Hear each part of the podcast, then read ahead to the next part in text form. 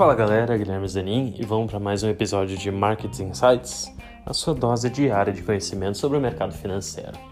E hoje eu quero comentar para vocês sobre um setor aí que se mostra claramente resiliente à crise do coronavírus e que eu acho que é o setor aí que ganhou é, grande relevância, principalmente no mundo depois dessa crise, que é o setor de tecnologia.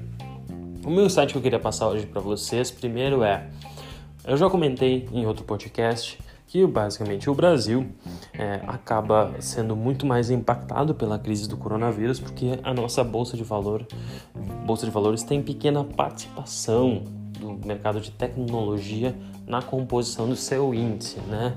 A gente tem poucas empresas aqui listadas em bolsas que sejam grandes é, participantes desse mercado. Em compensação, os Estados Unidos né, tem 21% do SP500 é, aplicado hoje em empresas de tecnologia que acabaram se mostrando bastante resiliente à crise do coronavírus. Seus funcionários conseguem trabalhar de casa, a produção da empresa consegue é, ter lucros e, naturalmente, a gente vê a tecnologia como um grande diferencial.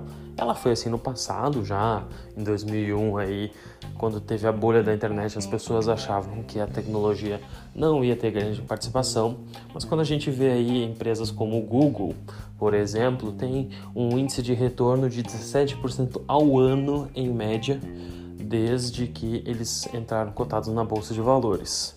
Outras empresas, como a empresa de tecnologia Nvidia, que é uma empresa, um gigante da tecnologia e que faz processadores, ganhou muita relevância ao longo dos últimos anos, porque eles começaram a vender bastante, principalmente processadores potentes para o mercado de games, a parte mais é, de jogos online, mas também eles estavam vendendo muitos processadores para mineradores de Bitcoin, criptomoedas e outros é, criptoativos que derivavam de uma necessidade grande de processadores fortes. A Nvidia, para vocês terem uma ideia, desde que ela foi lançada em bolsa, é uma empresa recente, a gente tem basicamente 5, 6 anos de, de bolsa de valores. Ela teve um retorno de acima de 50%, 56% para ser mais exato.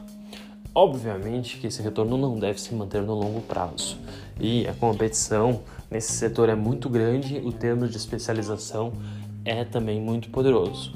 Mas o que a gente vê naturalmente é que o Brasil deve começar a ganhar mais foco nesse mercado. A gente já começa a ver algumas empresas procurando para ficarem fazerem é, IPO, serem listadas na bolsa de valores, e a gente espera que o mercado valorize cada, cada vez mais. Não é à toa, né? Mesmo é, no setor, por exemplo, setor de varejo, a gente vê aí que todos os varejistas acabaram sofrendo muito porque eles dependiam basicamente dos shoppings e hoje a gente vê grandes investimentos nas suas lojas virtuais, nos seus, uh, no seu marketing digital e empresas desse setor acabam ganhando grande representatividade.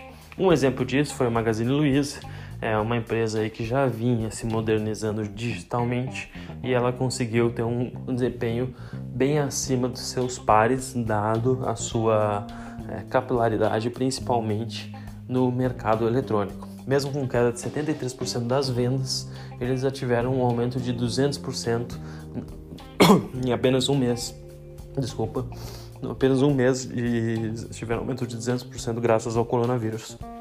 A tendência é essa que deve continuar. De qualquer forma, o que, que eu começo a pensar, só é que eu gostaria de passar esse insight, é que naturalmente a tecnologia vem ganhando mais espaço. A gente espera que no Brasil a gente também ganhe espaço nisso. Naturalmente a gente não é um grande produtor. A China, o próprio Japão, a Índia tem muitas empresas de tecnologia, os Estados Unidos têm o próprio Vale dos Silícios e aqui no Brasil a gente ainda está muito aquém. A gente trabalha principalmente aí com commodities e bancos. As fintechs ficaram muito desconhecidas nos últimos anos, mas a gente vê que é, a fintech é basicamente uma empresa de tecnologia que também é um banco. Então a gente espera que cada vez esse mercado evolua mais e eu tenho procurado várias empresas de tecnologia para a gente poder começar a fazer sugestões de aplicações, seja no, no programa de renda passiva, seja no mercado futuro, tá certo? Mas é basicamente isso sobre o, o nosso insight de hoje. O preço de tecnologia tem que começar a participar mais do nosso portfólio, se mostra mais resiliente de crise e também se beneficia. Naturalmente, a competição dela é muito grande, a gente vê que a especialização dela é que faz o diferencial, assim como qualquer outro segmento de mercado, ele se mostra necessário, tá bom? Espero que tenham gostado do podcast de hoje. Grande abraço!